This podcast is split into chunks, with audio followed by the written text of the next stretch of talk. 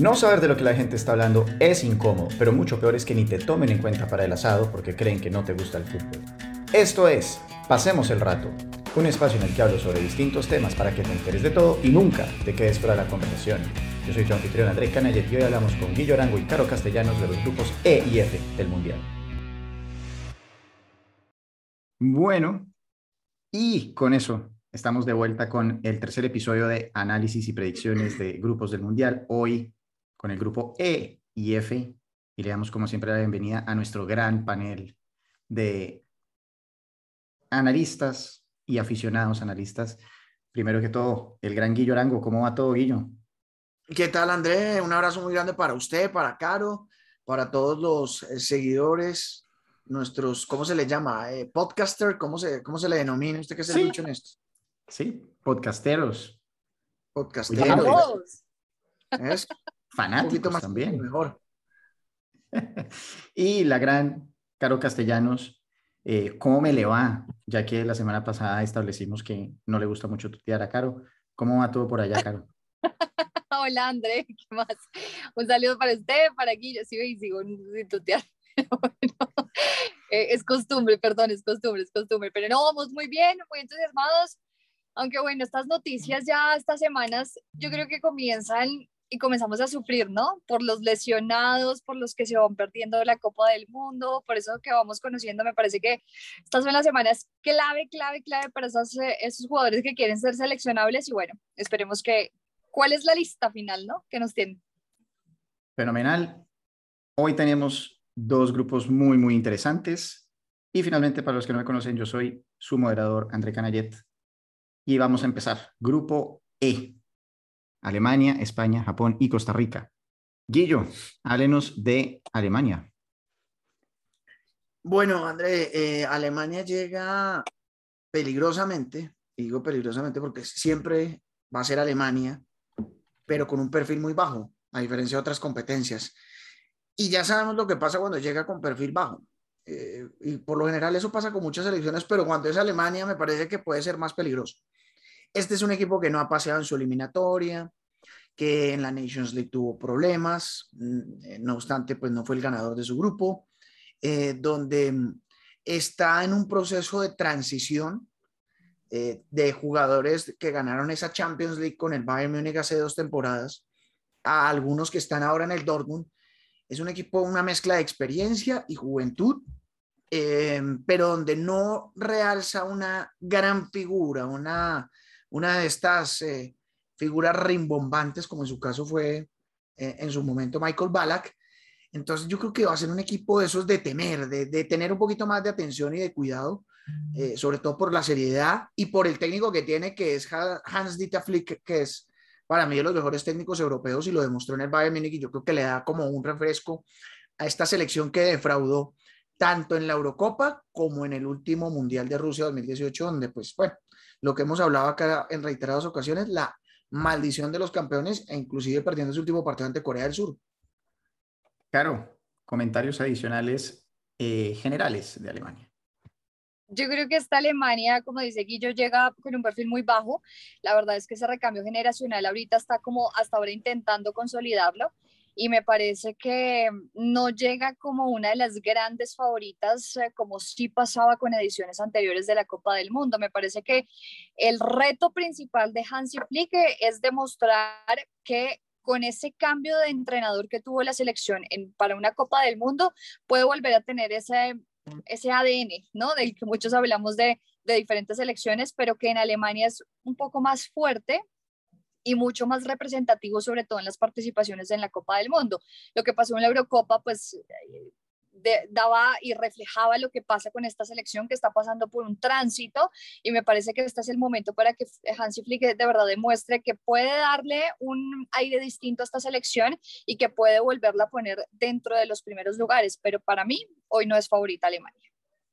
Ahorita hablaban muy bien del técnico y ¿por qué consideran que es un buen técnico? ¿Qué pergaminos tiene para las personas que no necesariamente saben quién es? Guillo primero. Eh, Flick, bueno, Flick es un académico, es un, un tipo que eh, ha estado siempre tras bambalinas, eh, es el, es el, el, hacedor de muchos de los procesos exitosos en su momento, no solamente con el Bayern Múnich, sino también en un momento con el Hoffenheim, ese Hoffenheim que sube a primera división y donde además hace unas campañas interesantes, estuvo eh, más de cinco temporadas ahí, dos en el Bayern Múnich que le alcanzaron además para llevar unos niveles de rendimiento impresionantes, 92% en la primera campaña, en el segundo un rendimiento del 79%. Recordemos que además en la Champions League terminó mucho tiempo como un técnico invicto, estuvo eh, como primero director, director de selecciones nacionales, eh, además eh, fue como el, asistente técnico durante mucho tiempo de Joaquín Löw, entonces estuvo en, el proceso exitoso de Campeonato del Mundo del 2014, entonces conoce muy bien lo que significa la Copa del Mundo, lo que significa la selección Alemania y lo que significa, como lo decía Caro, el ADN del futbolista alemán. Sí, creo que eso es lo más importante, André, como que verdaderamente he estado siempre en la esfera del fútbol alemán. No ha salido, digamos, a nivel internacional y eso me parece que fortalece lo que se quiere hacer, que es mantener la raíz del fútbol alemán.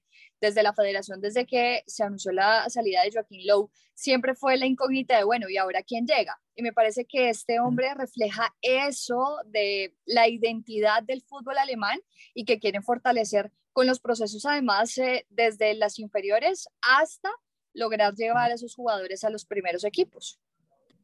Ciertamente, la gran ausencia de Alemania pues es Joachim Löw. Muchas personas admiramos el equipo cuando apareció por primera vez en 2010 y fue refrescante ver esa selección, de verdad.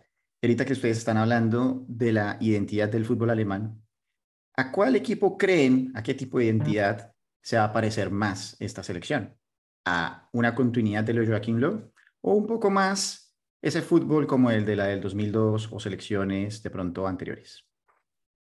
Yo creo que igual ya hay un ADN o al menos un, recuerdo que es muy difícil de, de, sacar, que es el de Joaquín Love. Joaquín Love es un técnico más eh, moderno de lo que se veía con otros antecesores de él. Eh, un, fútbol más de posesión, eh, un fútbol más de, agresividad en los últimos metros, pero que siempre tiene como una premisa y es sostener la pelota.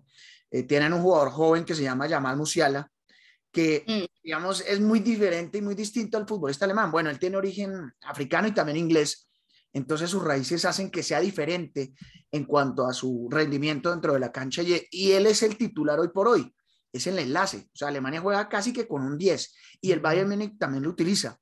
Además, varios de estos jugadores fueron dirigidos en su momento por Guardiola. Entonces, yo creo que con algunas adiciones, por ejemplo, dejar esa línea de tres que utilizó el Love en la Copa de, en la Eurocopa, que no le funcionó tanto, eh, volviendo a la línea de cuatro con eh, unos laterales que salgan mucho más, algunas pequeñas novedades que le dan un cierto salto de calidad a esta selección con respecto a la Eurocopa y un Leroy Sané que además está en una muy buena campaña y es un jugador que lamentablemente por las lesiones no estuvo en las últimas grandes competencias. A mí me parece que además puede ser y puede tener un poco y apoyarse un poco de las microsociedades que tienen grandes de estos jugadores en el Bayern Múnich. Es que casi la mitad del equipo alemán titular que recurrentemente es eh, inicialista, pues se juega en el Bayern Múnich. Neuer, Rudiger, Goretzka, Joshua Kimmich, que además es uno de los grandes favoritos. Y me parece que es darle continuidad y aprovechar esas sociedades que ya se tienen dentro del club para obviamente mantenerlo en la selección. Y además porque el Bayern Múnich siento que hoy día representa mucho del juego que se quiere imponer en Alemania. Un juego un poco más rápido, un juego de salida rápida por los costados, también de la tenencia por el centro del campo, buscar interiorizar, pero también aprovechar las bandas. Yo creo que va a ser un poco lo que vemos hoy en día del Bayern Múnich, pero obviamente a una escala distinta, como es una Copa del Mundo. Nombraron muchísimas figuras, se quedó ahí entre todo un poquito Kai Havertz, em, pero la pregunta vendría siendo, ¿de quiénes esperan un mundial notable? En cuanto a jugadores. Sí. No, claro, sí, sin duda. Eh, eh, Havertz tiene que estar ahí.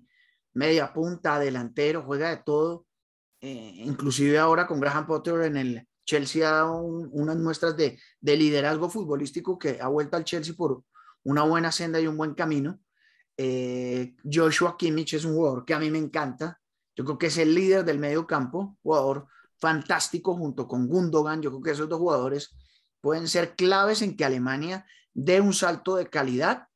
Em, y lo de Leroy Sané. Yo creo que esos cuatro jugadores los tengo ahí y como revelación de este equipo alemán yo podría mencionar a Musiala.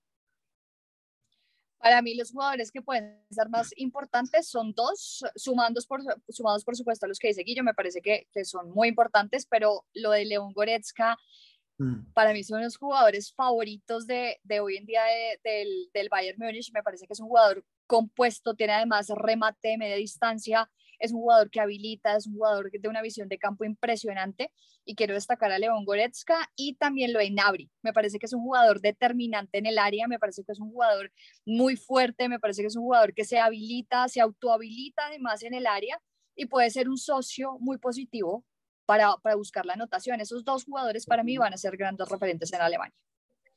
Y de los veteranos, alguno que creen que va a tener un último mundial eh, digno, por ponerlo de alguna manera?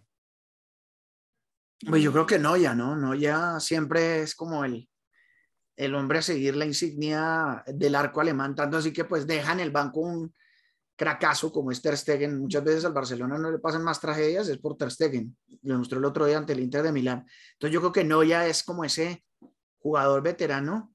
Mm. Eh, y, y, y, por qué no pensar en que Thomas Müller pueda arañar ese récord de, goles de Close, ¿no? Eh, ese dio una gabela en el último mundial donde no anotó, pero ojalá pudiera ser una gran Copa del Mundo para batir ese récord. No, me sumo a bien, completamente. Además que de verdad hay un recambio importante. Si, si vemos la nómina de verdad con relación a, a, mundiales anteriores, yo sí veo un cambio generacional muy marcado en Alemania y este es el hombre que se mantiene ahí, digamos, de, después de ese título en 2014. Me parece que puede ser. Finalmente, ¿cómo notan la defensa que en algunos momentos se ha visto un poco más porosa que lo que estamos acostumbrados, con más errores mentales de lo que estamos acostumbrados? ¿Qué creen que va a suceder acá? Esa es la parte que más me preocupa Alemania. Eh, ahí es donde hay menos experiencia, donde no son jugadores de tanto renombre como en su momento era eh, Mats Hummels, sino que ahora es Schlotterbeck del Dortmund, Niklas Zule, que a mí me parece un jugador normalito. Tanto así que pues salió del Bayern, pasa al rival de siempre que es el Dortmund, pero pues no deja de ser eh, eh, algo llamativo que el Bayern lo haya dejado salir.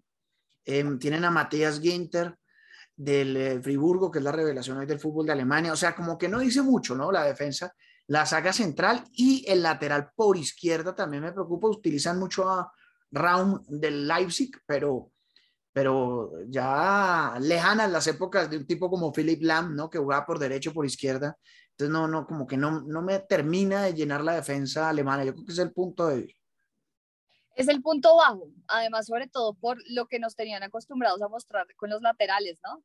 Eh, pues obviamente teníamos Philip Lam, que pues el referente de la vida y que no hemos visto como un recambio por esos costados. Yo creo que el gran referente de, la defensa eh, va a ser Antonio Rudiger, eh, central del Real Madrid, eh, figura que salió del Chelsea, ahora me parece que está teniendo buenas actuaciones con el Madrid y ese puede ser el gran referente de este equipo, que sí tiene serias dudas, yo me sumo a lo que dice Guillo de Schule, me parece que es poco y nada, la verdad, a lo que nos venían teniendo acostumbrados los alemanes con hombres fuertes, hombres que, que contienen, digamos, el, el, ataque rival, me parece que no, no tiene mucho. Muchachos, hora de la verdad para Alemania. Mejor y peor escenario realista para Alemania. Guillo primero. Eh, yo creo que esta selección de Alemania, como llega con perfil bajo, me parece que el, el mejor escenario es eh, una semifinal. Una semifinal. Yo creo que quedarían tranquilos viendo este proceso y la transición en la que están viviendo. Con una semifinal, creo que sería bastante importante para ellos.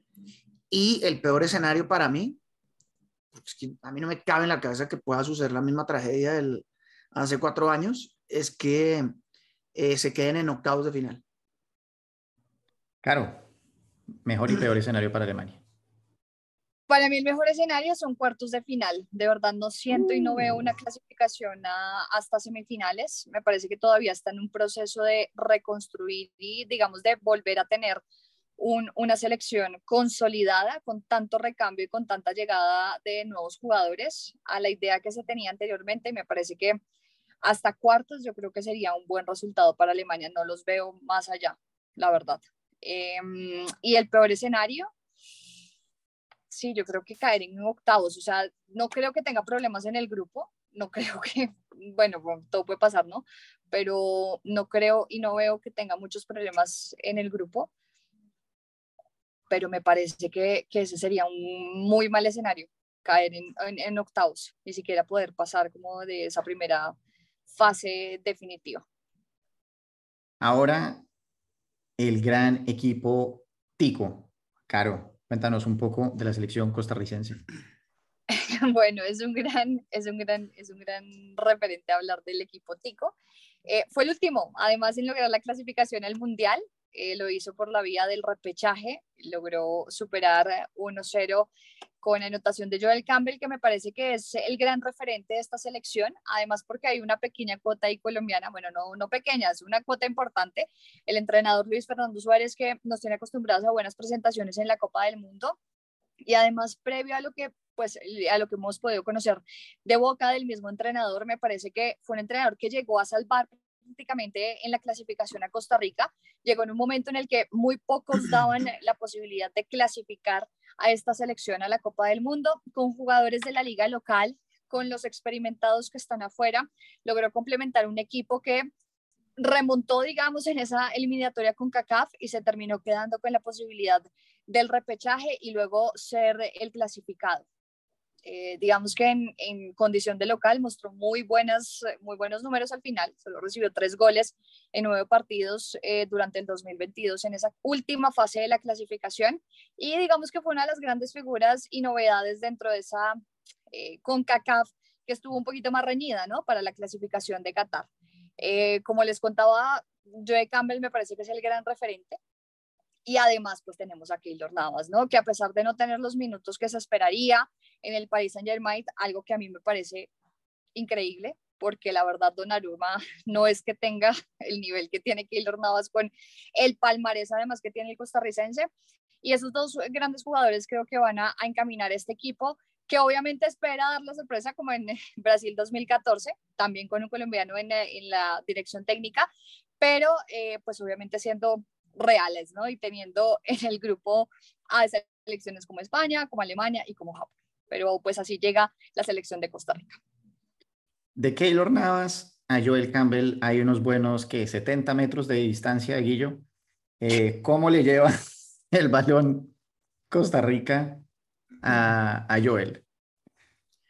Sí, o sea, la diferencia no solamente de Keylor con Campbell dentro de la cancha, sino también con el resto de sus compañeros. Mm. Es un equipo joven, digamos que le está agradeciendo eh, la próxima generación a Luis Fernando Suárez, es este recambio que le ha tocado hacer, que igual mantiene unos hombres de experiencia, que serían los encargados de llevar la pelota más adelante a Joel Campbell, que está Celso Borges, el mediocampista que estuvo en el Deportivo La Coruña mucho tiempo en Europa, Brian Ruiz, el volante creativo que estuvo en el Sporting de Portugal, en Santos, pero que ya juegan en, la liga local, ¿no? Volvieron a jugar en Costa Rica. Entonces ellos, acompañados de otros nombres jóvenes, podrían darle el acompañamiento para que la pelota le llegara a Campbell, que es el centro delantero y es el referente. Hay un jugador apellido Bennett que juega en el Sunderland de Inglaterra. Es de los pocos foráneos, de los pocos que están en el exterior de esta selección de Costa Rica. Inclusive el técnico ha preferido no llamar a algunos jugadores de la MLS porque armó un trabajo del fútbol local para encontrar equipo. Y sí que le dio resultado porque Costa Rica estaba por debajo de Panamá, inclusive que ni siquiera arañó el repechaje para la Copa del Mundo y terminó jugando ese partido ante Nueva Zelanda donde clasificaron. Entonces, pues yo creo que esas pueden ser las claves. Es, esos dos hombres de experiencia, Brian Ruiz, Celso Borges, más los jóvenes como Bennett y, y bueno, Joel Campbell, que es de la generación del Mundial del 2011 que se disputó acá en Colombia, que ya tiene 30 años. ¿Cuál creen ustedes que es la principal diferencia, si es que la hay, más allá de mayor edad, entre la selección del 2014 y esta, ¿por qué una pudo clasificar en un grupo tan, tan, tan, tan, tan difícil de primera, haciendo sí, lo que yo creo que ha sido la mayor sorpresa en la historia de los mundiales? Eh, ¿Será que pueden repetir? Yo creo que es que acá este es un equipo que hasta ahora está arrancando el proceso, ¿no? Claro, surtió efecto en la clasificación de CONCACAF, pero no sé si en esta oportunidad le dé para avanzar de fase de grupos, eh, teniendo además unos rivales tan de peso como selecciones de España y de Alemania. Yo creo que le faltaría un poquito más de proceso. Hay una integración de experiencia y juventud, pero en cuanto a idea de juego, me parece que todavía hay una una distancia importante en consolidación de juego. Entonces me parece que no, no, no le veo tantas posibilidades de clasificar. Y usted que de pronto alguna vez ha podido hablar con el profe Pinto, no sé, de pronto, ¿qué le ha dicho él? ¿Qué puede haber pasado por la cabeza de él para decir, esto fue lo que hicimos bien para haber clasificado en el 2014? Pues es que yo tengo una teoría respecto a aquellos equipos que llegan así con perfil bajo, a los mundiales y es que se vuelven muy peligrosos. Ya lo decía ahora con Alemania. Y eso pasó en su momento con Costa Rica, cuando prácticamente perdió todos los partidos amistosos antes de Brasil 2014. Entonces ve un trabajo sobre la marcha de ajustar piezas, de además eh, hacer el, el, el patito feo del grupo, porque era el grupo de la muerte, Uruguay, Inglaterra, Italia y Costa Rica. O sea, tres campeones del mundo frente a Costa Rica que, sumaba en aquel entonces su tercera Copa del Mundo. Entonces era, un equipo que llegaba, o cuarta, llegaba con un perfil muy bajo, que sorprendió a los rivales con un trabajo muy interesante de contraataque, de transiciones rápidas y que también contaba con una muy buena generación. Era un Brian Ruiz joven, había un Oscar Duarte que está en esta selección, pero que eh, jugaba en el fútbol de Bélgica, estaba Celso Borges jugando en el fútbol europeo, Keylor Navas era el arquero que ya destacaba en el fútbol español, en el Albacete y que también ya iba a llegar al Real Madrid. Entonces era una, generación de una mezcla de juventud, eh, pero ya con cierta madurez y experiencia y sorprendió a los rivales con un estupendo trabajo defensivo de cinco jugadores en el fondo y después la posibilidad de contraatacar para eh, hacerle daño a los rivales. Mejor y peor escenario para Costa Rica. Caro primero. El mejor escenario para mí sí es llegar a octavos de final. Yo la verdad, eh, en cuanto a los rivales, en cuanto a lo que tiene la selección, me, me, falta todavía verle un poco más de proceso y el mejor escenario sería de verdad avanzar a octavos de final. ¿Y el peor? Ah, bueno, ¿y el peor? Bueno, el peor, no ganar ni un punto. O sea, no, no ganar ni siquiera un punto para mí sería como al menos uno. Fueron los últimos en clasificar, no sé así. Guillo. En el peor, estoy de acuerdo con Caro, eh, que, es, que se vaya cero punticos. El mejor escenario plausible es quedar eliminado, pero con un empatecito con, contra España o contra Alemania. Sí, que, le, que, le, dañe el caminado a alguno de esos la verdad no lo veo en octavos de final. Veo más fuerte y más adelante lo analizaremos a, Japón. De hecho, es al que vamos a analizar de inmediato. Y Guillo, adelante. Selección japonesa, comentarios iniciales. Bueno, Japón ya, ya nos demostró en el último mundial lo peligroso que puede llegar a ser. Eh, es un equipo mm, que también ya viene con un largo proceso, además con una base europea muy amplia. Tuvo contra las cuerdas al que terminó siendo tercero medalla bronce del Mundial, que fue Bélgica. Muchos no lo recuerdan. Iba ganando 2-0 y después Bélgica, con actitud, con vehemencia y por el peso específico de su figura, le dio vuelta y le ganó 3-2. Pero Japón estuvo muy cerca de hacer historia y de llegar a los cuartos de final. Eh, tiene un arquero experimentadísimo que juega en el Estrasburgo, Kawashima, que lo hemos visto en varios mundiales. Eh, tiene mm, a dos jugadores eh, en la Liga de Alemania en la defensa, que son Yoshida y Hiroquito. Eh, pues obviamente uno espera que por fin pueda explotar. Ha tenido minutos y no lo está haciendo mal. Eh, Takefusa Kubo, aquel que estuvo en el Real Madrid, mm. el joven de 21 años, que recordemos lo vimos como 17 años llegando al Real Madrid y después siendo cedido al Mallorca. Eh, hoy en el equipo español de la Real Sociedad está Chivasaki del Leganés, Camada, que juega con Santos Borré en el Eintracht de Frankfurt. es un equipo que tiene la velocidad como premisa muy parejo en cada línea, digamos que no hay una gran figura que destaque por encima del resto, bueno, tal vez Minamino que estuvo en el Liverpool, hoy en el Mónaco, pero eh, tiene, tiene toda la posibilidad para poderle dañar el caminado a alguno de los grandes. Claro. Es una selección asiática y las asiáticas son igual a tácticas, técnicas, pensadoras y sobre todo estratégicas. Y me parece que Japón en medio de todo y no la pongo como una de las favoritas. Me podría estar adelantando a la próxima pregunta, pero no la veo clasificada a la siguiente ronda, pero sí, como dijo Guillo ahorita, complicándole la vida a esas grandes selecciones y a esos grandes referentes. Me parece que eh, son muy físicos, son mm, selecciones muy consolidadas además en la idea, son, son jugadores que van hacia adelante, que tienen muchísimo por ganar y yo creo que lo van a buscar eh, precisamente en lo que va a ser su, su idea de, de, estar, eh, digamos, siendo protagonistas en una Copa del Mundo. Eh, Colombia lo enfrentó en su momento y, también lo complicó. Es que son selecciones muy organizadas y me parece que eso puede llegar a complicar un poco a los grandes referentes. Mejor y peor escenario plausible para Japón, Guillo. El mejor escenario, octavos de final.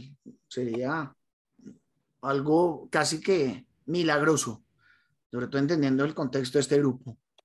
Y el peor, eh, que solamente se fuera con un punto, que estuvieran con un puntico nada más. Un empate contra Costa Rica, yo creo que sería muy malo, y dos derrotas ante España y Alemania.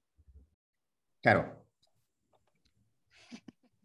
Entonces le das un punto, Guillo, y yo le doy dos. O sea, el peor escenario es que se vaya con dos puntos, es decir, dos empates. Eso sería muy grave. de verdad sería muy grave. Pensando en, en, esas posibilidades y en eso que ha mostrado Japón en los últimos mundiales. Y el mejor escenario, yo creo que sería ganarle a la Alemania, porque tampoco lo veo clasificado octavos de final, pero donde le ganen a Alemania, ya. Bueno, pero Caro es una creyente en Japón. Eh, ya ha llegado la hora. Ah, no, mentira, no ha llegado la hora. Ha llegado la hora de, de hablar de España. Caro, cuéntanos visión general de la selección española. Bueno, esta selección española que sí que tiene un cambio generacional muy marcado con Luis Enrique, el nuevo pues el entrenador de este equipo. Digamos que solamente esa plantilla que se coronó campeón está Busquets, eh, en ese momento. Hay una proyección muy importante de jugadores juveniles. Miren en la entrega del balón de oro que el Barcelona se quedó con el mejor jugador sub-21 y eso obedece también a, a, las oportunidades que le ha dado Luis Enrique a sus jugadores jóvenes que han ido nutriendo esta selección. Claro, no llega con los grandes referentes y no llega con un Casillas, con un Puyol, con un Piqué, pero me parece que va dando un desarrollo importante a lo que puede entregar. Pedri, digamos que es el gran referente hoy en día de esta selección de España por lo que ha podido hacer y por lo que ha podido entregar. Y también esa integración de jugadores experimentados. Bueno, también lo de Jordi Alba, hablamos de lo de Coque, eh, pero también hablemos de lo que pasa con Pau Torres, eh, con Eric García, con eh, este jugador eh, Pablo Sarabia, que también eh, digamos que tiene unas características distintas y enfrenta unas características distintas con Luis Enrique. Claro, Luis Enrique llama la atención por su manera de las convocatorias, creo que es una de las mejores entregas de nóminas, me encanta cómo, cómo lo publican y eso hace que la gente esté un poco más cerca también a la selección. Em, y, bueno, yo creo que tiene grandes expectativas y siento que yo sí siento que este va a ser un gran palo. Eh, el de España porque está muy, muy callado, muy que ahí va llegando, muy que vamos haciendo un proceso, pero me parece que con Luis Enrique yo creo que puede dar una estocada importante. Guillo, ¿qué le complementaría? Yo, yo tengo a España como uno de los candidatos. Eh, después de lo demostrado en la Eurocopa, creo que es un equipo que demostró que hay carácter, que hay recambio eh, que hay jugadores jóvenes, sobre todo los del Barcelona como Gaby y Pedri, que le pueden dar un salto de calidad a este equipo, que además ha encontrado una defensa con muy buenos valores centrales zurdos, además, ¿no? Pau Torres, Laporte, eh, ahora encontró lo de Íñigo Martínez, en la portería Unai Simón, que es un arquerazo, eso es descubrimiento total de Luis Enrique, eh, mezclado con la experiencia de Coque, de Busquets, de Aspilicueta, Creo que puede ser un equipo bastante complicado y sobre todo de esos que nos puede dar algo de espectáculo, ¿no? Nos, nos, demostró pasajes de gran fútbol, sobre todo en aquel partido ante Croacia, ante Suiza, o sea, los mejores partidos de la Eurocopa eran donde estaba España y pues ahora lo demostró ante Portugal, ¿no? En ese último partido donde terminó clasificando en su fase. Entonces yo creo que puede ser un equipo muy difícil. Me preocupa es el, el centro delantero. Esa es la contundencia de cara al gol, porque es que Morata Morata no es un jugador top, es un jugador que a veces se enracha y mete unos goles, pero como que a veces no saben qué hacer con Morata. Eh, la Juventus lo coge y lo coge el Atlético de Madrid. No, venga, yo se lo vuelvo y se lo presto. Entonces por allá aparece en el camino el Chelsea. O sea, es un jugador que no ha terminado de ser lo que muchos esperaban. Y yo creo que ese sí puede ser el punto débil de España y es la contundencia en el centro delantero. Creo que particularmente en un grupo con las características que han mencionado anteriormente, no es muy favorable tener un delantero inconsistente, como acaba de mencionar Guillo. Y particularmente España siempre ha tenido centrodelanteros muy dinámicos, o sea, David Villa, el Niño Torres, en fin, o sea, la lista continúa y continúa. El buitre butragueño. ¿No creen que de verdad están, ¿cómo decir esto? Exagerando con que España puede ser uno de los más, más importantes eh, retadores al título. ¿En qué se podrían equivocar? ¿Cómo, cómo creen ustedes que España no es un, un campeón o un semifinalista, algo así por el estilo? Sí, yo creo que por la contundencia. Yo creo que eso puede ser determinante a la hora de no tener y no conseguir los puntos necesarios y los goles necesarios.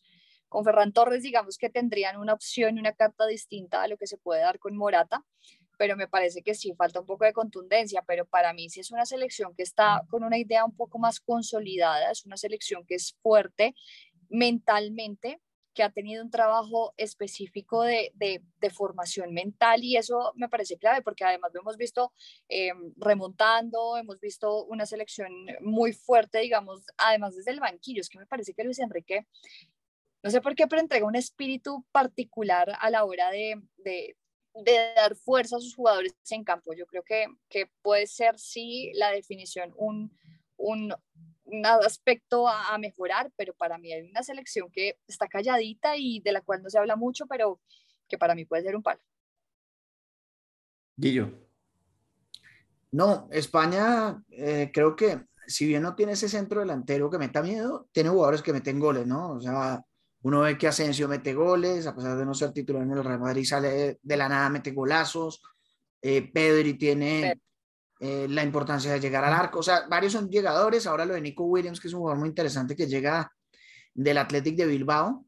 Pero sí, yo creo que le puede jugar una mala pasada. Es tal vez eso, que, que en un partido tenga opciones, no termine de concretarlas y que en el arco del frente le metan una y, y ya después no pueda saber cómo darle la vuelta al partido, ese puede ser como el punto flaco para que España no sea uno de los grandes candidatos.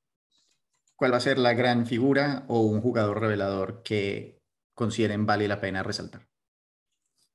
Pedri. Para mí, Pedri del, del Barcelona va a ser el gran referente de esta selección. Eh, las condiciones que tiene y luego que ha venido mostrando me parece que es fundamental de fortalecer en la idea de una selección además y yo creo que puede ser ese gran referente. También estoy con Pedri. Para mí Pedri es el hombre que puede cambiar la historia de España. Se pusieron de acuerdo. Bueno, llegó el momento de la verdad para el grupo E. Yo, después de oír todo lo que han dicho, creo que sin lugar a dudas mi favorito para ganar el grupo es Alemania. Yo estoy en contravía con ustedes.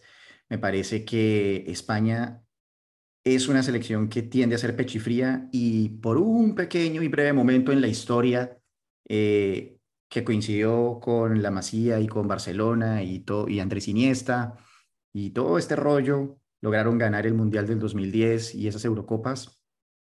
Pero desde entonces se desmoronaron nuevamente. Bien, sí, tuvieron esa semifinal ahorita en la Euro 2020-21, como sea que se llamase, pero no, lo que les digo, me preocupa mucho la falta de gol, me preocupa, pero no para quedar eliminada en el grupo. Japón, bien, chévere, pero después de un notable mundial como el que tuvieron la vez pasada, no creo que tenga la consistencia, no creo que el fútbol asiático todavía esté en ese punto para mandar a Japón constantemente a octavos de final en mundiales consecutivos.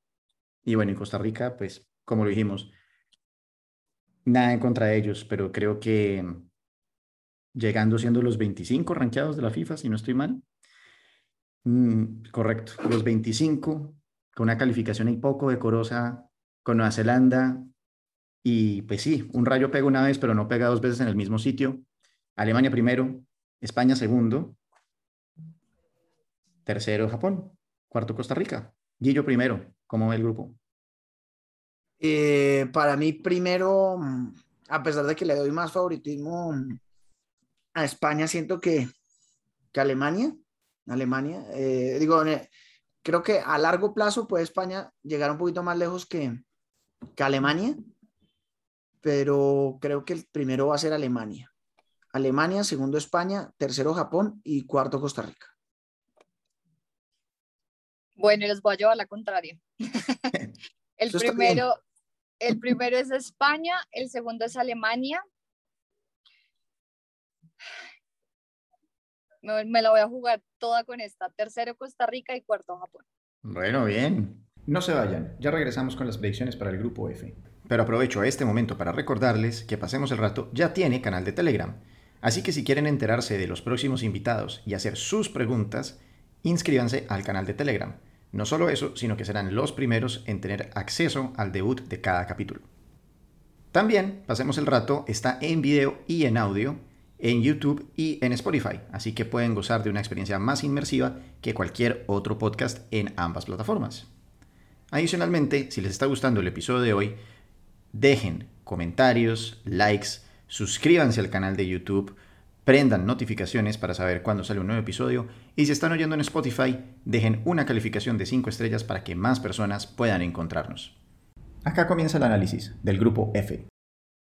Después hablaremos de, de qué tan lejos van a llegar los, digamos, como los favoritos, pero es una discusión para otro día, porque ahora vamos a hablar del grupo F, el más intrigante, en mi opinión, o uno de los dos más intrigantes, con Bélgica, Croacia, Marruecos y Canadá. Primero, Guillo, los Diablos Rojos, uno de los grandes favoritos, si no el gran favorito para ganar el Mundial. pero sí. siempre es favorito. Eh, guardadas las proporciones, Bélgica es como la Colombia europea, ¿no? Que lo ponen de favorito y, que tiene grandes jugadores y al final se termina escurriendo, no, no, termina pasando nada. Eh, a excepción del último mundial. Es que yo creo que el mundial para haber ganado era el anterior. Esa era la oportunidad histórica que tenían y ellos perdieron esa final, porque para mí la final del mundial fue Bélgica-Francia. Eh, más, yo sé, eh, André, que usted tiene ascendencia croata, pero, pero pues Croacia desentonó en aquel partido ante Francia y fue pasado por encima, ¿no? Con ese 4-2, inclusive pues con un regalo de Lloris, maquilló un poquito el marcador eh, eh, y esa, ese partido en San Petersburgo de Francia-Bélgica con el gol de un Titi eh, era la final adelantada de la Copa del Mundo y, pues perdió la oportunidad histórica de, lograr una Copa del Mundo. Entonces yo creo que esta es una selección ya más envejecida, con un Hazard que en ese momento volaba, era un jugador impresionante, tanto así que por eso lo lleva al Real Madrid. Em, ahora está golpeado por lesiones, pero igual es como un estilo James, es que hasta en eso somos parecidos. Eh, él está lesionado en su club, pero se pone la camiseta de la selección y rinde. Entonces Hazard, pues ojalá pueda mostrar una vez más su calidad. Tiene 31 años, em, pero siento que ya al equipo le han pasado sus mejores épocas, eh, en, especial sobre todo en la defensa. La defensa yo la veo muy débil. Eh, Alderweiler tiene ya 33 años, Bertogen 35, ambos ya juegan en el fútbol local en Bélgica. Eh, es un lateral derecho interesante del Dortmund, eh, pero de resto son jugadores jóvenes los que han tenido que acercar. Eh, tal vez uno aspira al fútbol y a la batuta de Kevin De Bruyne y a la maravillosa actuación de Courtois, que pues tiene 30 años, está en su mejor momento para la edad de un arquero. Entonces yo creo que pues Bélgica, si bien creo que va a ser protagonista, pero no le tengo tanta fe como en el Mundial pasado. Claro, complementos para Bélgica. Sí, siento que yo no quería utilizar esta palabra, pero bueno, ya que me voy a arriesgar. Es una selección pechifría. Es que yo siento que de verdad le falta en un momento, cuando tiene ya la estocada final, como que se acuerdan que son Bélgica y como que se acuerdan que verdaderamente no pueden dar la estocada final y se les olvida hacerlo. Me parece que le falta un poco más de fuerza y de liderazgo a este equipo, que sí tiene grandes referentes, que sí tiene grandes jugadores, pero siempre, se, siempre les falta algo para verdaderamente dar la estocada. Y no solamente hablando de, de este mundial pasado, sino de otros mundiales anteriores en donde hemos visto Bélgica siempre llega como eh, candidato y candidato y es que va a ser una gran, gran presentación y de repente pasa algo y pasa eh, lo contrario. Miren, por ejemplo, ese partido con Japón. Si tuviera siempre esa fuerza mental para lograr remontar un 2 a 0 y mostrar en cancha lo que son sus jugadores, pues obviamente hablaríamos de otra selección pero para mí sigue siendo una selección muy pechifría con jugadores que no saben determinar y que no saben concretar cuando tienen que hacerlo. Para mí, sí, en las cartas es uno de los grandes favoritos y llega siempre como uno de los grandes referentes que puede llegar a ser sorpresa, pero no va a pasar nada con esta selección.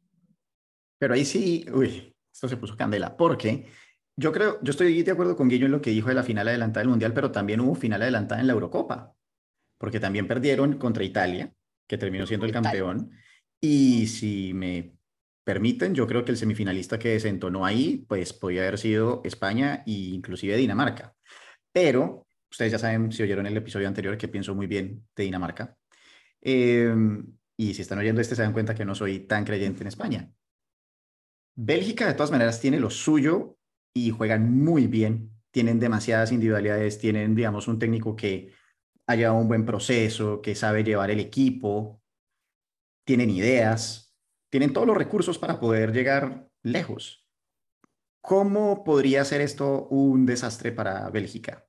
Más allá de, pronto pechifrío, sino un argumento profundo. La defensa es mala, el mediocampista, el medio es viejo, Romero Lukaku está en un mal momento y no tienen delantera. ¿Cuál creen que es el talón de Aquiles? Para mí es la defensa perdón, ay Guillo, perdón, adelante. No, no, no. Que para mí es la defensa, para mí es la defensa que a veces comete errores individuales que logran ser determinantes para eh, que el rival logre marcar. Es que cuando hablamos de esos partidos definitivos, miren, contra Japón, son, fueron, esos goles contra Japón fueron salidas de contragolpe rápidos los goles. Y si hablamos del partido también con Italia, también fueron desconcentraciones individuales que ayudaron al marcador en contra. Entonces me parece que para mí la gran falencia son las individualidades en la defensa. Sí, sí, yo también estoy en eso de la defensa. Eh, mm, no brinda tantas garantías, si bien hay experiencia.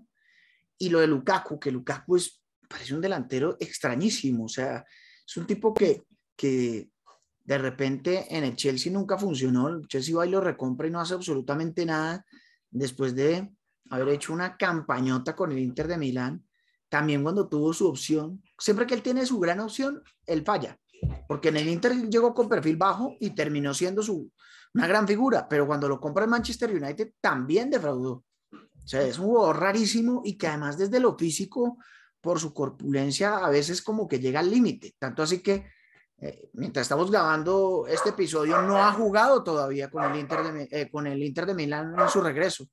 Ahí el perro está. Lo están toreando. Está El perro es belga, entonces no le, gustó mi, mi, afirmación acerca de Lukaku, pero esa es la realidad. O sea, llega siempre bajo, al límite, no se sabe de lo físico. Y pues Batsuagi y estos delanteros, la verdad, a mí sí no me brindan nada de garantía si no llega a estar Lukaku. Mejor y peor escenario para Bélgica? Guillo primero. El peor, porque este grupo sí es bravo, este grupo es engañoso, eh, puede ser eliminado en primera ronda. ¿Mm? Porque es que eh, tanto Marruecos como Canadá, no menciona Croacia, que pues es el otro de los favoritos, tiene muy buenas individualidades y colectivos muy interesantes. Ese puede ser el peor. Y el mejor, yo creo que cuartos de final. No, esta no lo veo en semifinales. Ojalá me equivoque porque me encantaría que ganaran algo por alguna vez en su vida. Claro. No, para mí el peor escenario es que pierdan en octavos de final. Para mí sí hay grandes posibilidades para avanzar del grupo. Además, teniendo en cuenta eso, ¿no? Que llegan como uno de los favoritos siempre, que quieren mostrar, que quieren definirse, que quieren ser favoritos. Para mí el, mejor escenario, el peor escenario es que, queden, que pierdan en octavos, que no logren avanzar de allí y me sumo a Guillo. Cuartos de final para mí no avanzan a semifinales. Ahora, la selección canadiense. Salieron de la nada y de repente son los primeros de la CONCACAF y tienen bastantes jugadores muy interesantes como Alfonso Davis y uno que en Colombia le dirían Jonathan David, pero como es canadiense es Jonathan David, gran delantero. Guillo, ¿qué nos puede contar del cuadro canadiense? No, Canadá puede ser llamado a, terminar último este grupo, digamos, eh, para muchos. Es un equipo que también puede engañar debido a, a que además hizo, después de regresar, después de 36 años a un mundial, eh, lo hizo como primero de la CONCACAF. Es un detalle no menor. Con un tipo como Hertman, el técnico que dirigió a las mujeres, el equipo femenino, el inglés, y que entiende perfectamente cómo se desarrolla el deporte global, total, no solamente masculino, sino femenino, y eso le da una idea mucha más clara del panorama, con Alfonso Davis, que juega más adelantado en la selección de Canadá, Jonathan David del Lille, Buchanan, que juega en el Brujas de Bélgica, que fue la gran revelación de la Champions League, clasificando de manera anticipada a los octavos de final. Em, está lo de Eustaquio, que juega en el fútbol portugués. Em, o sea, es un equipo que puede llegar a, a, dañarle y a complicarle el camino a más de uno. Varios se han dejado llevar por el último partido amistoso ante Uruguay, donde no se le vio bien, pero yo creo que, como les digo, los amistosos lo que se hacen es ajustar piezas, no se mete como se debe meter, precisamente porque saben que hay un mundial, así que no se deben llevar por eso, eh, que Canadá puede complicar. Cara, ¿alguna anotación de Canadá? Eh, bueno, de Canadá es la revelación, además de esa eliminatoria con CACAF. Yo creo que sentarle cara a los de siempre, a México y a Estados Unidos, ha servido mucho y terminar siendo la primera clasificada, pues eh, le da un lugar especial. Claro, eh, regresa además de una Copa del Mundo después de muchos años y me parece que junto a esos jugadores emergentes y esa funcionalidad con nuevos jugadores ha logrado, digamos, tener una idea interesante. Lo que dice Guillo es importantísimo. Ese objetivo que se plantearon las directivas de darle desarrollo al fútbol, no solamente masculino, sino también femenino, pues los tiene hoy en la órbita mundial. A las dos selecciones muy bien ranqueadas y a las dos selecciones, digamos que en la órbita. Actualmente están en 41, según la última actualización del ranking de la FIFA. Y me parece que para ser una selección canadiense, pues está en un lugar muy interesante. El gran referente, Alfonso Davis, por supuesto, del Bayern Múnich, pero sin lugar a duda hay otros también importantes. Lo de Alistair Johnston, es que no, me acuerdo si lo pronunciamos así, Johnston, pero me parece, o Johnston, es que ¿El lateral? El lateral, sí. Sí, el lateral. Sí. El lateral, me parece que es un jugador que puede ser, aparte que es una, una idea de juego interesante, una, una, selección que juega mucho con los costados, que es muy rápida, transiciones además de defensa-ataque interesantes. Yo creo que es una selección que puede ajustarse por lo menos una victoria. Alistair Johnston, eh, para, para los, ¿cómo decir esto? Los puristas de la pronunciación anglosajona. Y eh, mejor y peor escenario para Canadá, Caro, primero. Para mí el mejor escenario es eh, tener una victoria ante una de las grandes referentes que para mí sería Croacia. O sea, que Canadá le ganara a Croacia para mí sería un grandísimo escenario. Y el peor escenario es irse de la Copa del Mundo después de su regreso, después de tantos años, sin un punto. No consigue ningún punto. Para mí el peor escenario es que se vaya igual que en el 86, es decir, perdiendo todos los partidos y sin hacer gol, ¿no? que hacer un gol ya es un un avance, un avance al menos con respecto a la generación pasada. Y el mejor escenario para mí es ganarle a Marruecos. Del cual vamos a hablar ahora. Marruecos. Guillo, eh, cuéntenos un poco qué sabe de la selección africana. Bueno, Marruecos es un caso muy singular, ¿no? Sacaron al técnico, eh, un técnico que clasifica a los equipos de los mundiales y lo termina sacando. Por algo será. Halihocic, es el bosnio, tipo parece que complicadísimo, con unos manejos de casi que militares, el Jorge Luis Pinto de los Balcanes. no. Porque termina rompiendo el grupo, o sea, grandes técnicos desde su conocimiento, pero que yo no sé qué termina pasando. Tenía borrado a, a dos jugadores claves y por eso lo sacaron. A Sijek, que es el mejor jugador de Marruecos, el del Chelsea, estuvo en el Ajax, y también tenía borrado a Masraoui, que es el del Bayern Múnich, que es el suplente de Hakimi. Entonces, pues, en, ese orden de ideas, lo que han hecho es traer un técnico local para que pueda utilizar esta base europea, porque tiene un equipo en cuanto a nombres, yo le podría decir que puede ser fácilmente la selección africana que mejores nombres tiene de esta Copa del Mundo. Bono, el arquero del Sevilla, Hakimi del PSG, Marraoui del Bayern Múnich, tiene a Sabiri en la Sampdoria, Amrabat en la Fiorentina, tiene a Silleg en el Chelsea, tiene a Nesri que juega en el Sevilla, o sea, tiene jugadores en las principales ligas del mundo y eso que le he mencionado, solamente algunos y otros de, la Liga de Francia los he dejado por fuera. Y, pues la verdad creo que es un equipo que, que puede dar la sorpresa en la clasificación para los octavos de final. Claro, anotaciones para Marruecos. yo creo que de Marruecos el gran referente y del que hay que hablar es de Hakimi. Me parece que este es uno de los principales deportistas. Además, su ubicación en el campo hace que sea mucho más llamativo la cantidad de gol ¿no? que ha marcado con, con el equipo. 14 gol, 4 goles en 12 partidos en la eliminatoria y en la Copa Africana. Eh, por su desarrollo además en el Paris Saint Germain, me parece que puede ser uno de los grandes referentes. Sabemos que es un lateral, pero es un lateral con gol. Es un lateral que tiene remate además de media distancia. Y, y me parece que puede ser un equipo, es que no sé si llega a sorprender, pero me parece que es un equipo que está consolidado, sí cambia de técnico, pero igual ha tenido buenas presentaciones. Digamos que no fue la mejor en esa Copa Africana, cayó en cuartos de final, pero puede ser una, una selección que llegue a, no sé si a, octavos, pero por lo menos a conseguir una victoria, sí. Mejor y peor escenario para Marruecos, Caro. El mejor escenario para mí es victoria, no, un empate ante Serbia. Yo creo que dañarle el caminado a Serbia Gracias. puede ser, eh, perdón, perdón, a Bélgica, Bélgica, Bélgica. Eh, a Bélgica. Eh, que Marruecos le empate a Bélgica para mí ya es un grandísimo resultado. Y el peor escenario es no, no sumar. Yo creo que ni siquiera un punto en, en una Copa del Mundo. Guillo. Em, yo creo que el peor escenario para Marruecos es em, eh, em, tener solamente un punto, un punto en el grupo.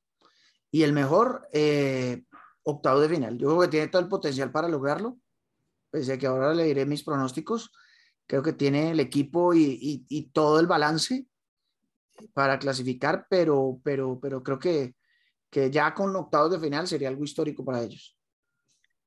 Ahora la subcampeona del mundo, Croacia. Eh, Caro, cuéntanos de Croacia. ¿Qué tienes en Bueno, en cuanto a las novedades eh, de este equipo, es el vigente subcampeón.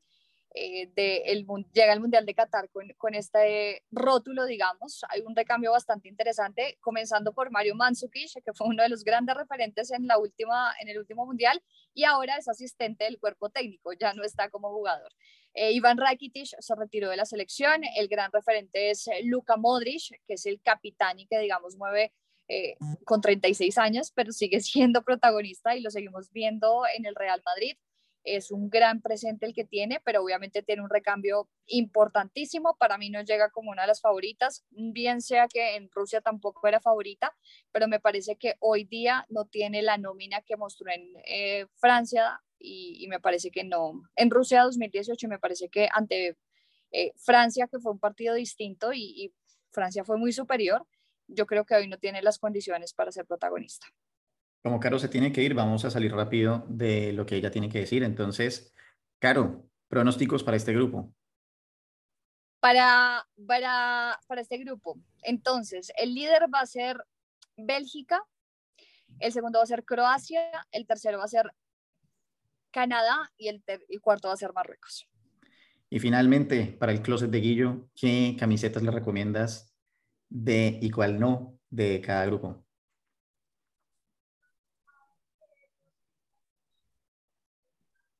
¿Yo? ¿Te lo recomiendo? Sí, ah, claro, tú eres la que le recomiendas a Guillo, claro. sí, ok, estoy corriendo, perdón, pensé que era que Guillo iba a recomendar. ¿Qué camiseta tiene que comprar? Tiene que comprar sí o sí la de Bélgica. Está hermosa, me parece súper linda la camiseta titular. ¿Y cuál no tiene que comprar? La camiseta de Marruecos. Definitivamente la de Marruecos no está linda. ¿Y del grupo E, el de, el de España y ese? Y del grupo E tiene que comprar la suplente de Alemania. Tiene, tiene sí o sí que comprar la suplente de Alemania. Y la que no tiene que comprar, Japón. Es que es lo mismo de siempre. bueno, hoy Caro estuvo en contravía. Caro, te dejamos ir en paz. Gracias. Y nos vemos en Un abrazo y que estén bien. Nos vemos al próximo. Listo. Bueno, Guillo, entonces, íbamos en Croacia. Bueno, Croacia tiene un recambio, eh, como lo decía Caro, que mm, creo que le va a costar. ya sin Mansukic, sin eh, Rakitic, sin eh, Subasic, creo que puede tener inconvenientes bastante grandes a la hora de poder dar ese salto de calidad, a pesar de que tiene una nómina joven, una nómina de base sobre todo del Dinamo de Zagreb, Em, pero creo que, creo que no va a, dar la sorpresa como lo hizo en la última Copa del Mundo. Disculpándome de antemano con usted, Andrea, que... Yo no me tomo estas cosas personales.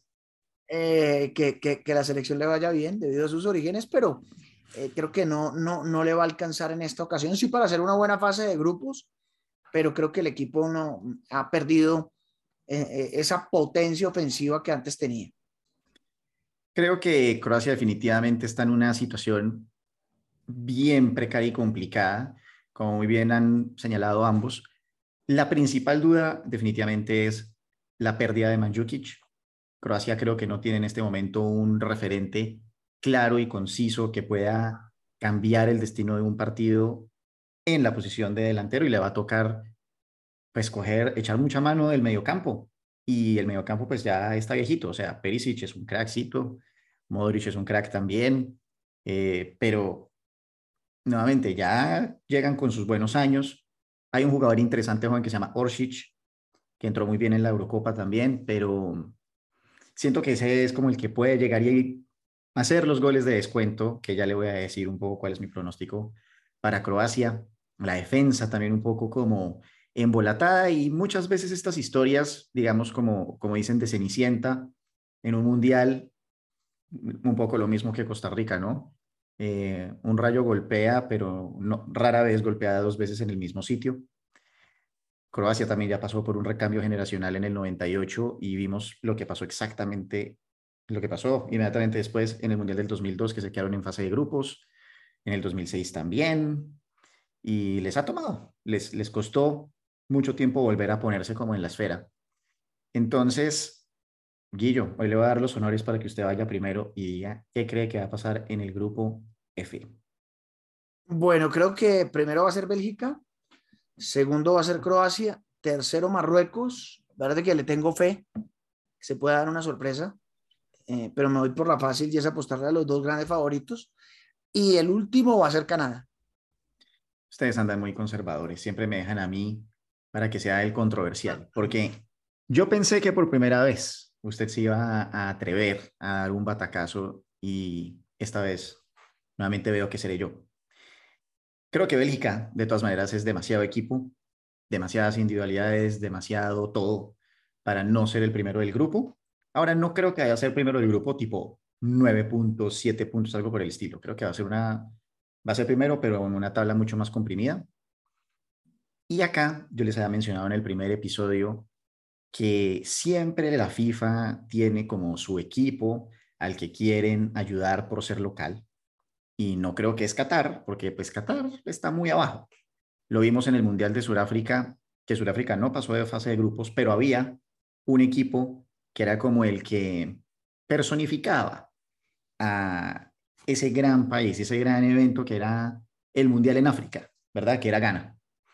Y si no es por Luis Suárez y su mano en la línea y todo lo que sucedió después, yo creo que Ghana estaba para haber llegado a la semifinal, que es lo que en términos generales se busca en, ese espectáculo, ¿verdad? Como pasó con Corea, todo este tema, de que lleguen allá. Pues estoy diciendo que creo que Marruecos va a llegar a ser tercer puesto o cuarto puesto, definitivamente no, pero sí creo que Marruecos va a ser el equipo que va a representar al Mundial Creo que es un equipo que comparte este tema de ser árabe, tiene claramente las figuras, tiene el talento y creo que tiene suficiente para pasar por encima de Croacia, por todo lo que mencionamos ahorita de que Croacia pues está en cambio generacional.